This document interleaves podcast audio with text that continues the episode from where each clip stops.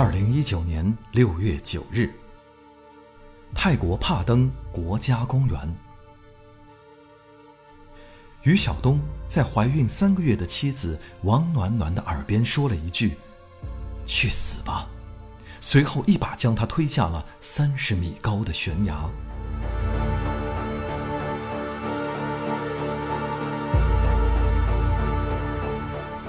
一个小时后。一个神秘人将王暖暖从死亡线上救了回来，而得知妻子侥幸存活，渣男丈夫于晓东又一次将毒手伸向了躺在病床上的王暖暖。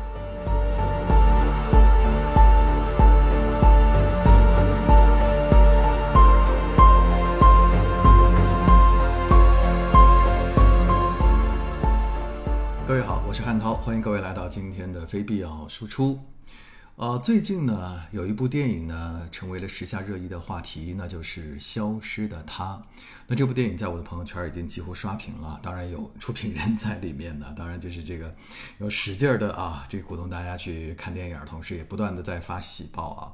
那因为有太多的朋友都在说这部电影好看哈，所以呢，我呢也是上周呢走进影院看了这部电影。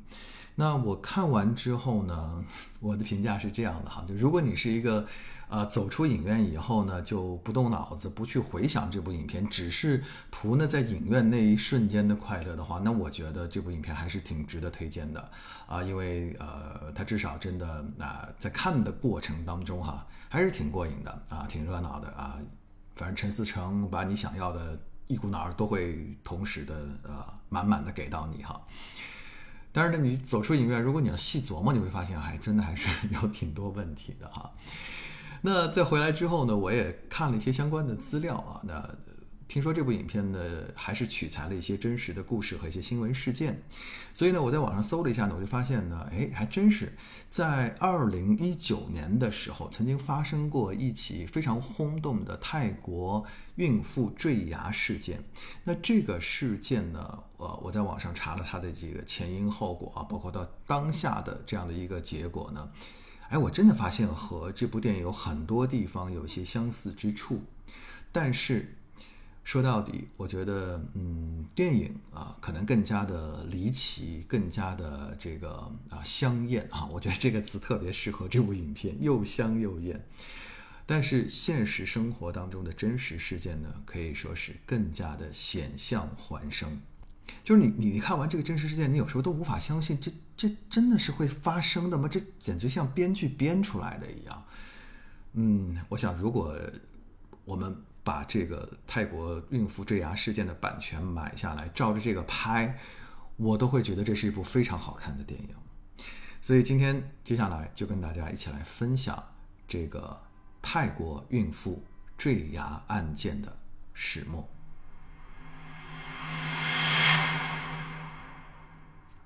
这个案件发生在泰国乌文府的帕登国家公园。这个公园呢，临近泰国边境。啊，紧邻湄公河，公园内呢是地势险峻，风景宜人。如果你爬上这个公园里的悬崖峭壁之后啊，其实你可以鸟瞰整个公园的全貌和蜿蜒的湄公河。这个地方的游客呢比较少，尤其是中国游客啊，因为中国游客到泰国呢都会去一些热门景点啊，一些主要的城市啊，或者是清迈等等，那很少有人知道有这么一个景区。在二零一九年的六月九日这一天，在泰国生活多年的于晓东带着他的妻子王暖暖来到这里游玩。这个时候呢，王暖暖呢已经怀有三个月的身孕。那么他看到眼前的于晓东啊，这个兴致非常的高昂啊，他就一直往那个悬崖的最顶端呐，这个攀爬上去。那这个时候，其实王暖暖有一些疲劳了啊，他就觉得，哎呀，这个有有必要咱们爬那么高吗？啊，这我。就本身三个月嘛，这个身孕呢，可能就已经有点晕，爬那么高，他实在是觉得有点嗯坚持不住。可是看到于晓东呢，在这个悬崖顶上呢，一直招呼他说：“你赶快上来啊，说这儿的风景特别美啊。”那王暖暖呢也不想扫这个丈夫的兴啊，好吧，就咬咬牙呢，也就爬到了这个悬崖顶。来到了悬崖顶之后呢，王暖暖被眼前的美景所吸引了。的确呢，这个悬崖顶上的景色呢是非常的令人震撼哈。此时此刻呢，于晓东呢从背后抱住了王暖暖，他问了王暖暖一句话，他说：“你对此生感到遗憾吗？”面对如此的美景，又面对着爱人的拥抱，王暖暖此刻对未来的生活充满了期待。他说：“没有遗憾。”可是没想到，紧接着，于晓东在他耳边说了一句：“那你就去死吧。”话音一落，于晓东一把将王暖暖推下了悬崖。这个悬崖呢，高有三十多米，将近九十度的一个垂直的角度，哈，呃，相当于一个从十一层楼把人推下去。在将王暖暖推下悬崖之后，于晓东听到了来自悬崖底“砰”的一声，随后他就头也不回地走下了悬崖。也许在这一路上，他已经开始盘算他该如何来挥霍王暖暖留给他的巨额的遗产了。我们再来看王暖暖。所幸的是，他在坠落的过程当中被一棵大树给撞了一下，所以他到地面的时候没有粉身碎骨。在短暂的昏迷之后，暖暖醒来了，他感到浑身剧烈的疼痛，他感觉到身上已经有多处骨折，他根本就动弹不了。同时，他也感觉到自己的这个血啊从伤口呢在缓缓的流出。他环顾了一下四周。这个地方呢，可以说是荒无人烟。他想大声的呼喊，可是刚刚一张嘴呢，内脏的破裂呢，这个血呢，已经马上涌到了他的嗓子眼，让他根本就没有办法呼喊。此时此刻，死神已经一步一步的在走近王暖暖。据事后王暖暖回忆说，哈，一个人在面临绝境的时候呢，他的脑海当中啊，会回想起他的一生。他想到了抚育他的父母，他想到了他来到泰国创业的那个初始的艰难，当然，更多的让他不能够理解的是，为什么这个曾经许诺要照顾他一生、守护他一生的男人，最后竟是一门心思想要杀了他。他在想，到底自己做错了什么？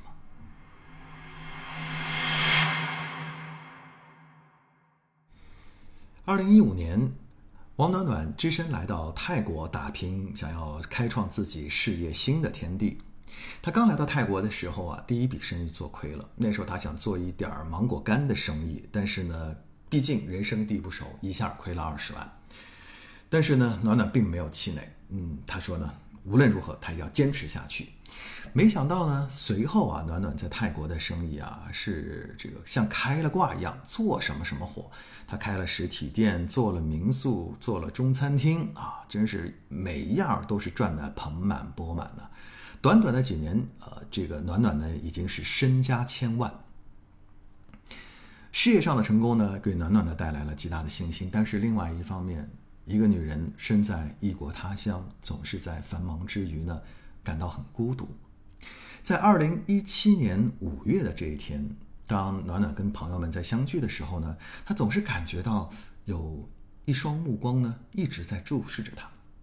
没过多久，这个人就借故坐到她身边，跟她攀谈起来。这个人就是于晓东。在聊的过程当中啊，这个小东呢就说：“哎，我是一个江苏无锡人。”哎。这个暖暖就说：“哎，那咱俩还算半个老乡啊！我是南京人啊。”接下来呢，没想到啊，这个小东呢，立刻呢说了一嘴流利的南京话。哇，这一下呢，这个你想在异国他乡啊，就听到家乡话，见到老乡，顿时啊两眼泪汪汪。也可以说呢，很快的拉近了两个人的距离。在经过那次相识之后呢，两个人彼此留下了联络方式，但是呢，也就是仅限于朋友圈点个赞而已。过后有一次，暖暖呢不小心把自己的泰文书啊落在了朋友家里。听说了这件事之后呢，小东立刻去帮他把这本书取来，并且送到了他家门口。面对这样的殷勤啊，其实暖暖呢见得很多了啊，他会觉得说，嗯，等着看吧，他这样后头一定有后手，他说不定今天啊就想约我出去。没想到啊，这个小东呢把书还给暖暖之后呢，简单的攀谈了几句呢，转身就离开了。没有提出任何的要求。这个男人的这种克制，这样的一种礼让，倒是深深的打动了暖暖的心。他觉得，哎，这个男人跟别的人可不太一样哈。随后呢，两个人有更多的接触了。那小东呢，也开始每天呢接送暖暖呢上下学，因为那时候呢，暖暖呢在这个一个泰语学校学习，同时呢，两个人呢也经常呢时不时一起出去吃个饭呐，看看电影啊，嗯，甚至呢，哎，小东呢还为这个暖暖呢开始做饭啊，展现了一个温柔男人的方方面面。与此同时呢，在这个过程当中呢，小东呢在出门的时候啊，比如还经常买买单啊，让人觉得呢，这个小东呢是一个经济独立的男人。从各个指标来考量呢，小东都是一个完美体贴的好男人。终于有一天，暖暖收到了一封来自于小东的深情表白小作文。文中他说：“我想要娶你，跟你白头偕老，照顾你一辈子，和你一起分担你的辛酸和苦楚。我希望你能够勇敢的接受我的爱，勇敢的和我一起手牵手。”和我一起开启一段新的生活。文中的那些什么白头偕老啊、共同分担呐等等这些话呢，可以说是深深的打动了暖暖的心。要知道啊，暖暖一个人在异国他乡打拼啊，能创下这样的一番事业，其实是经历了非常大的辛苦。在很长的一段时间当中，暖暖每天都只睡几个小时，这样的辛苦啊，很多时候他是不能够和国内的亲人来分享的。那。如果此时此刻在他身边出现一个可以跟他一起来分担这一切的男人，这是多么美好的一件事情，也是暖暖一直所向往的。但是这个时候呢，暖暖其实还有一些顾虑。首先就是两个人接触时间太短，而且在过程当中呢，呃，小东呢很少讲到他过去的生活。那暖暖呢有一个理念，就是两个人的相处啊，更珍惜的是当下啊，他不太在乎说。他过去做了些什么啊？他只在乎说眼前的这个男人有没有真正的对他好，有没有处处的为他所来考虑、来思量。而这一点呢，小东做得非常的好。也许呢，小东也感觉到了暖暖的这样的一份犹豫。那小东呢，在这段时间呢，就开始加紧了他的攻势。这一天，当暖暖打开房门的时候，忽然看到啊，小东啊，就蹲在他家门口。哎，他说你你怎么了？这大清早的蹲在我们家门口，你也不进来也不敲门，出了什么事儿了吗？然后小东就说啊，哎呀，我昨天晚上我太想你了，我想来看你，可是呢，我到的时候已经太晚了，我又不想打扰你，所以我就只能在你家门口蹲了一个晚上。这件事情深深的打动了暖暖的心，让他觉得这个男人真的是太温柔体贴了，而接下来。小东又做了一件让他觉得倍感温暖和浪漫的事情，那就是带他去海边。一般人会觉得说，这带去海边，在泰国，这这也太正常了吧？这这有什么大不了的？其实呢，是因为暖暖的工作非常的繁忙，但是呢，他一直很想去海边放松一下。他曾经呢，就很无意的跟小东在谈话当中透露了这一点。但没想到，小东就把这件事儿记在了心里，并且为他安排了一次浪漫的海边之旅。来到了海边之后啊，这个小东呢又租了两匹矮腿马，两个人一起骑着马在海边漫步。此时此刻，小东又再一次开展了他的甜言蜜语啊，山盟海誓啊。在这样一种浪漫的氛围当中，暖暖已经完全沉浸在爱情的甜蜜之中。当小东跟他提出求婚的时候，暖暖义无反顾地答应了。在二零一七年的七月十五日，两个人登记结婚了。而这距离他俩相识才只有短短的两个月的时间。婚后，小东的态度开始发生了一些转变。很多时候啊，他常常是自己呢自顾自的玩着这个手机游戏，也不怎么搭理暖暖，甚至呢也开始了一些冷暴力。有一次，暖暖呢一不小心啊，这个踏空从楼梯上摔下来，小东就坐在旁边，他看到了这一切，起身居然走掉了。最后还是暖暖的身边的工作人员把他扶起来送到了医院。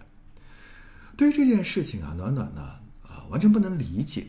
他呢就询问了身边的一些朋友，那朋友给了他两个选项，一个认为说呢，有些男人啊是不太适应婚姻生活，他们需要有一段时间去调整，把自己从一个男孩变成一个男人。那还有一种呢，就坚定认为说，这是男人的原形毕露。但是暖暖选择相信第一种，他觉得小东可能真的是不适应两个人的生活，也许需要一点时间来找到最适应的两个人相处的一种方式。其实，在婚后啊，暖暖呢已经陆续开始给小东钱，每个月几万块钱的生活费。但是呢，常常小东呢还会继续跟他再要个几千块钱、几万块钱，说不够花的。直到有一天呢，小东突然找到暖暖说：“我想要一百万。”一百万这可不是一个小数字啊！当时暖暖就吓了一跳，他说：“为什么你要这么多钱？”这个时候，小东开始声泪俱下，他说：“唉，我以前一个国内的不靠谱的朋友，非撺掇我去赌。”没想到这一赌呢，就一发而不可收，一下就输了好多。现在债主都追上门来，我实在是走投无路了，我只能求你了。毕竟咱们夫妻一场。说到这里呢，小东呢还咬牙切齿啊，说经过这次事情之后啊，我是深深的知道这个赌博有多糟糕了。我此生我再也不赌了，你相信我，我一定会改好的。面对这样的一个男人啊。暖暖有的时候真想一个大嘴巴抽上去，可是他的家庭教育不允许他这么做。同时呢，还有一个声音在他心里响了起来，那就是“人无完人，孰能无过呢？”是不是可以给他一次机会？都说浪子回头金不换。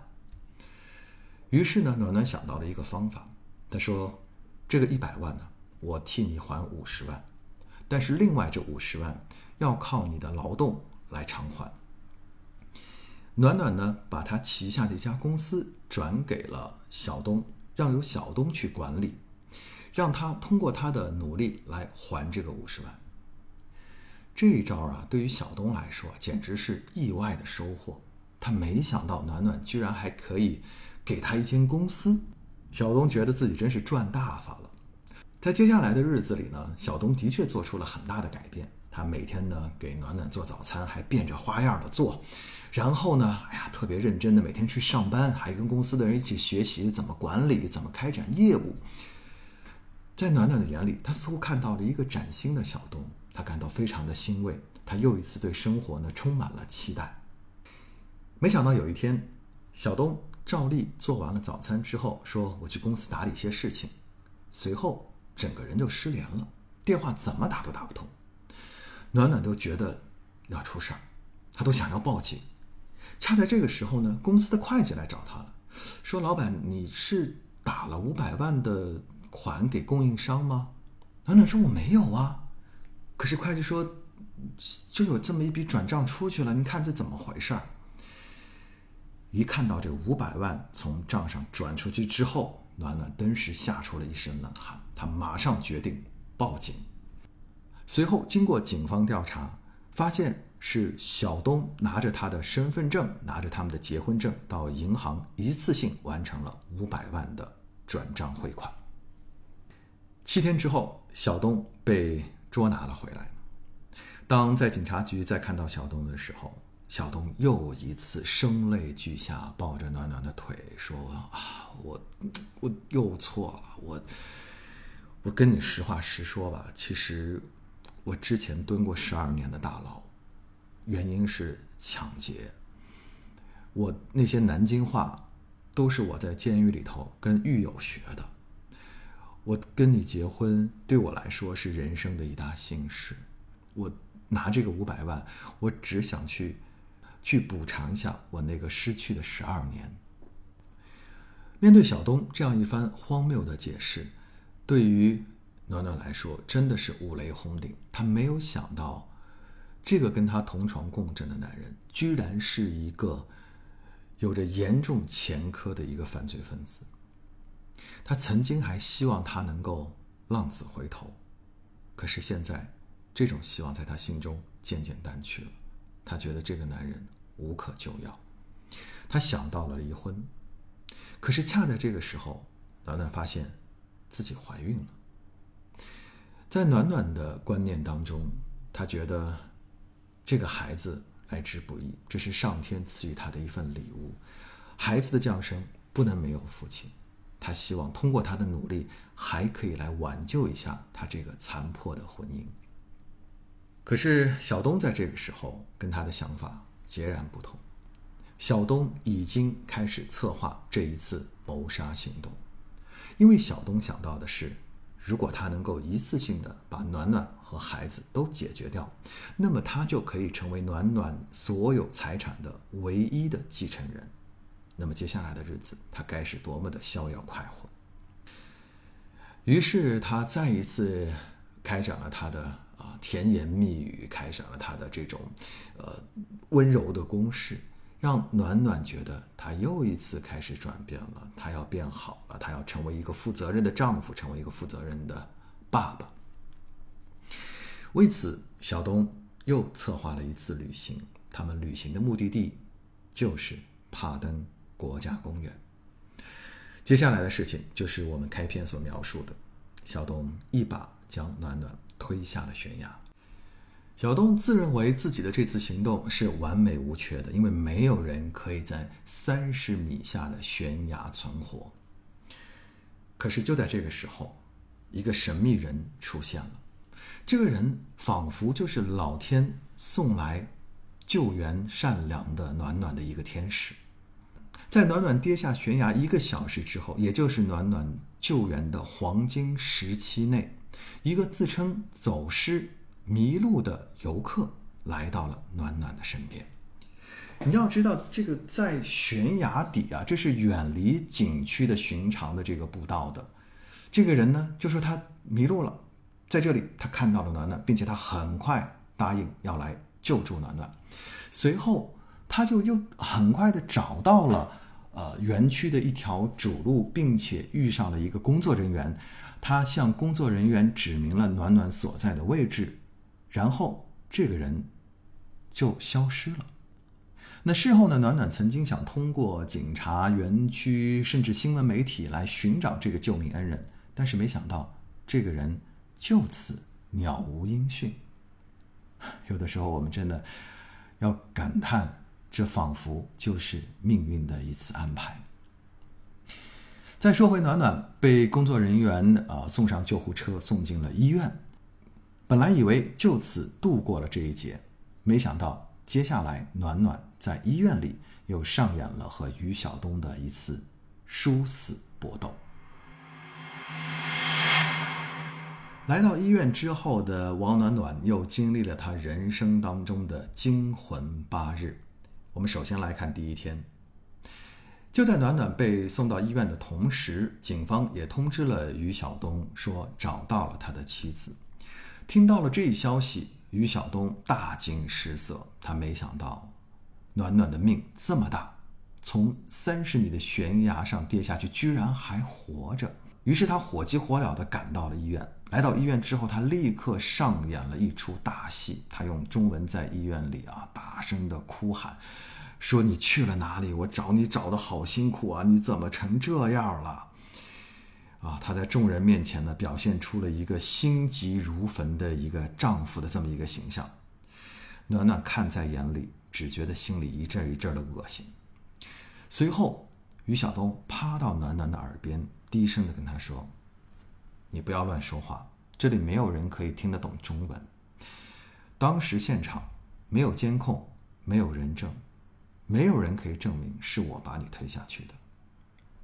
你不要乱说话。”如果你乱说的话，我一定不会放过你。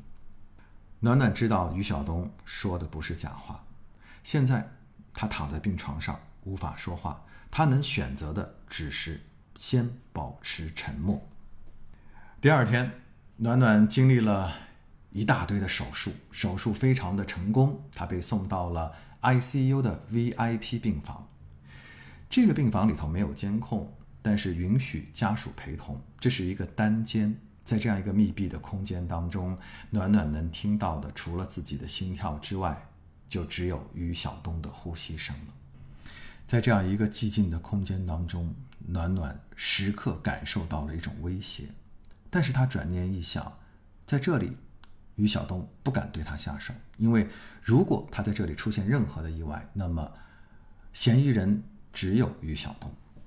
而此刻的于晓东，不吃不喝不睡，一双眼睛死死地盯着暖暖，他在监视暖暖和任何一个人的交流。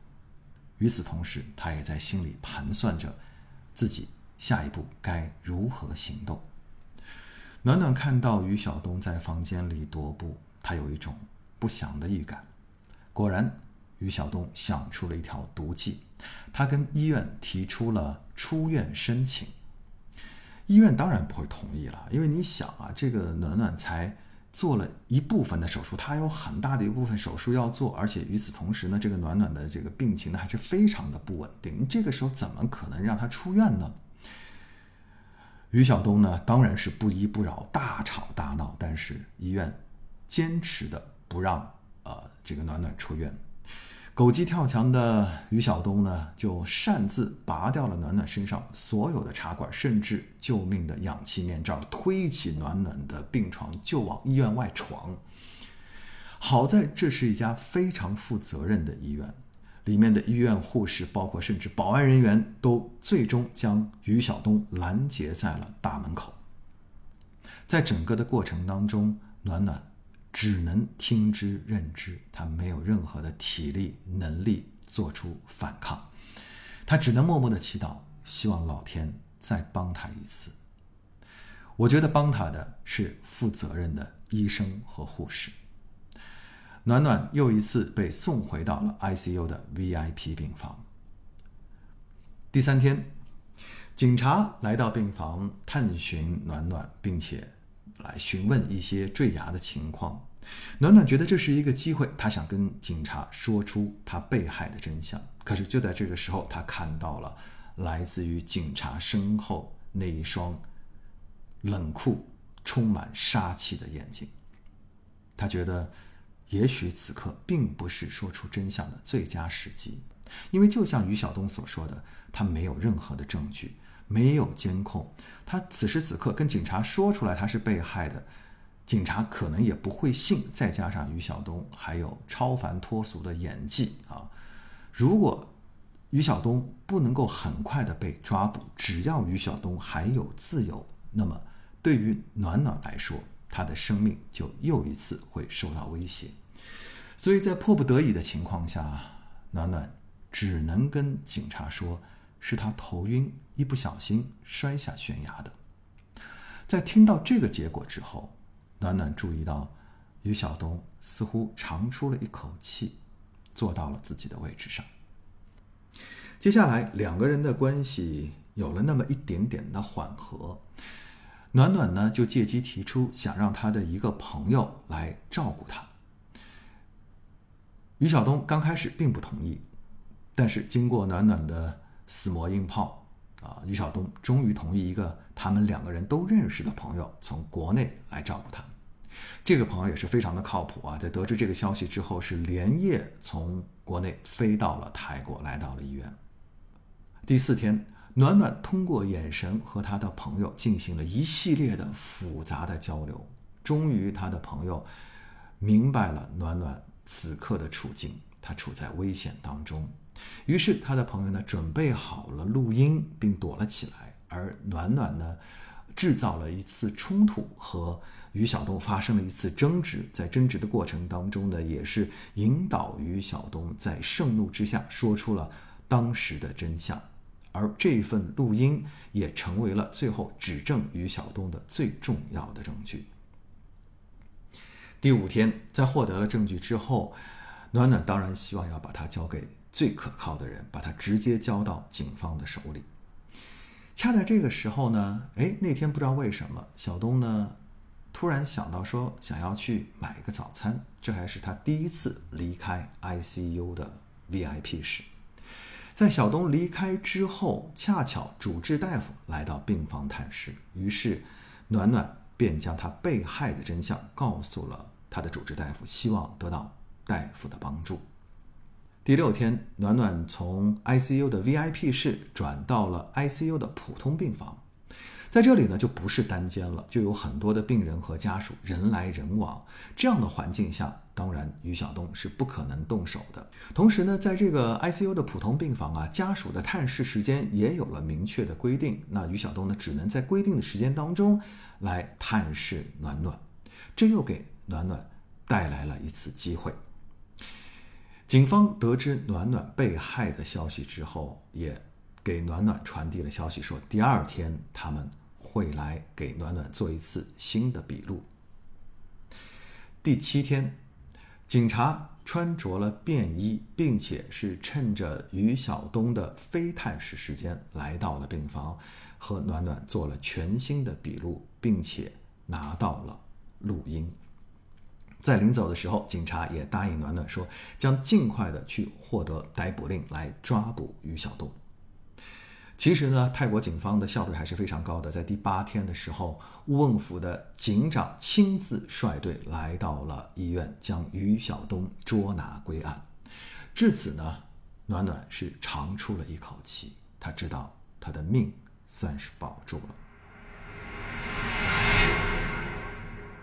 那故事说到这里，我相信很多朋友会关心王暖暖的近况如何。那其实她的近况呢，并不十分的好，啊，因为这次坠崖呢，给暖暖的身体呢带来了严重的伤害。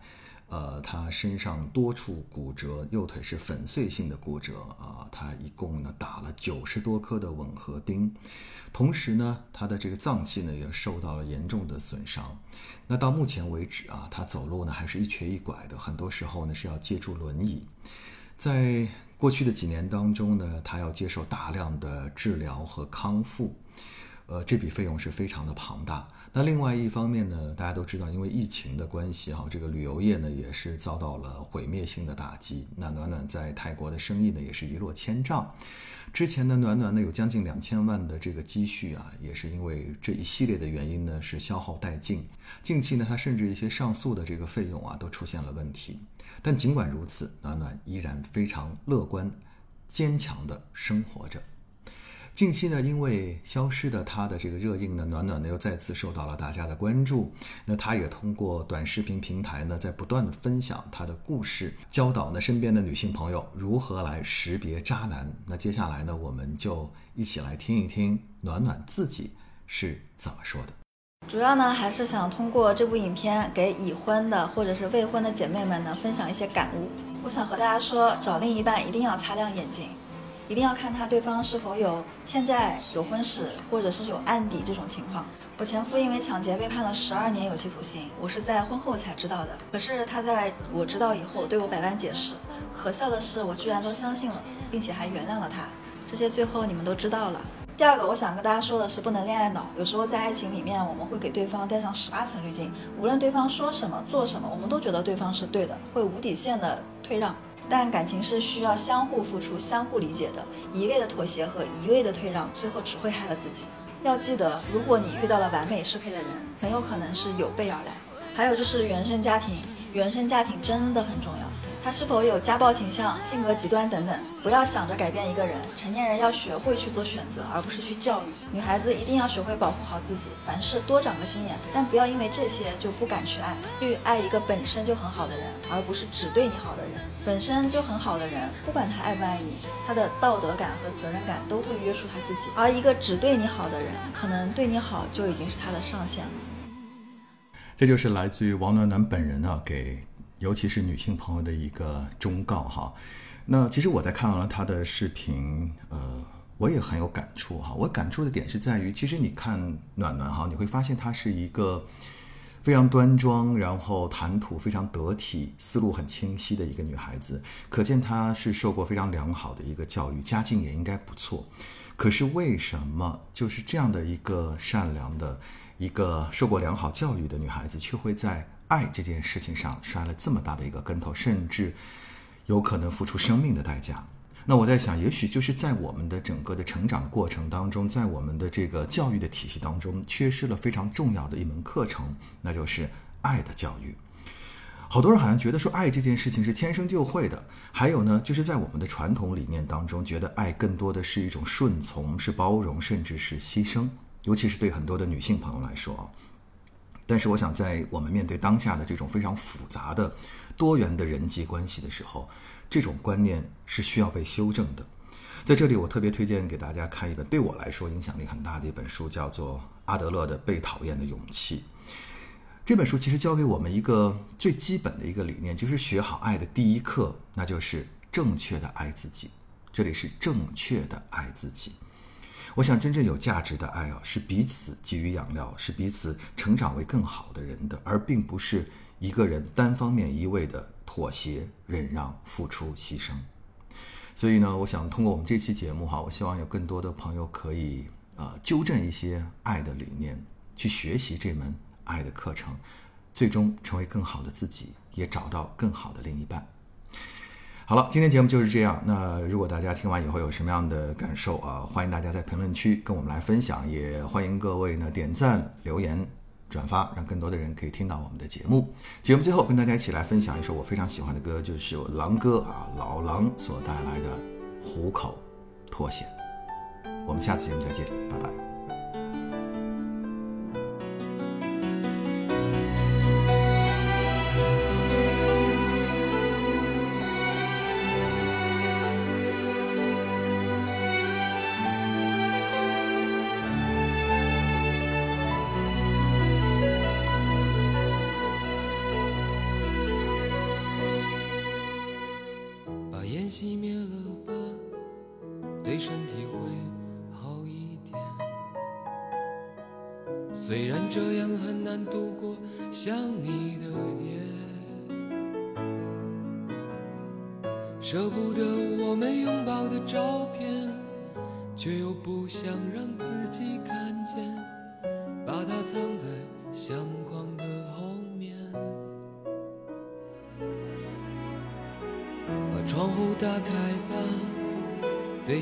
会好一点。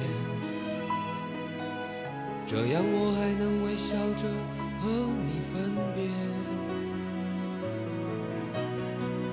那是我最喜欢的唱片。你说那只是一段音乐，却会让我在以后想。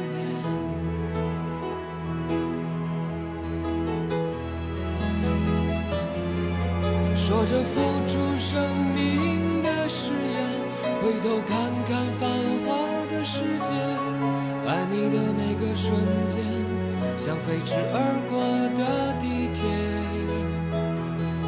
说过不会掉下的泪水，现在沸腾着我，的。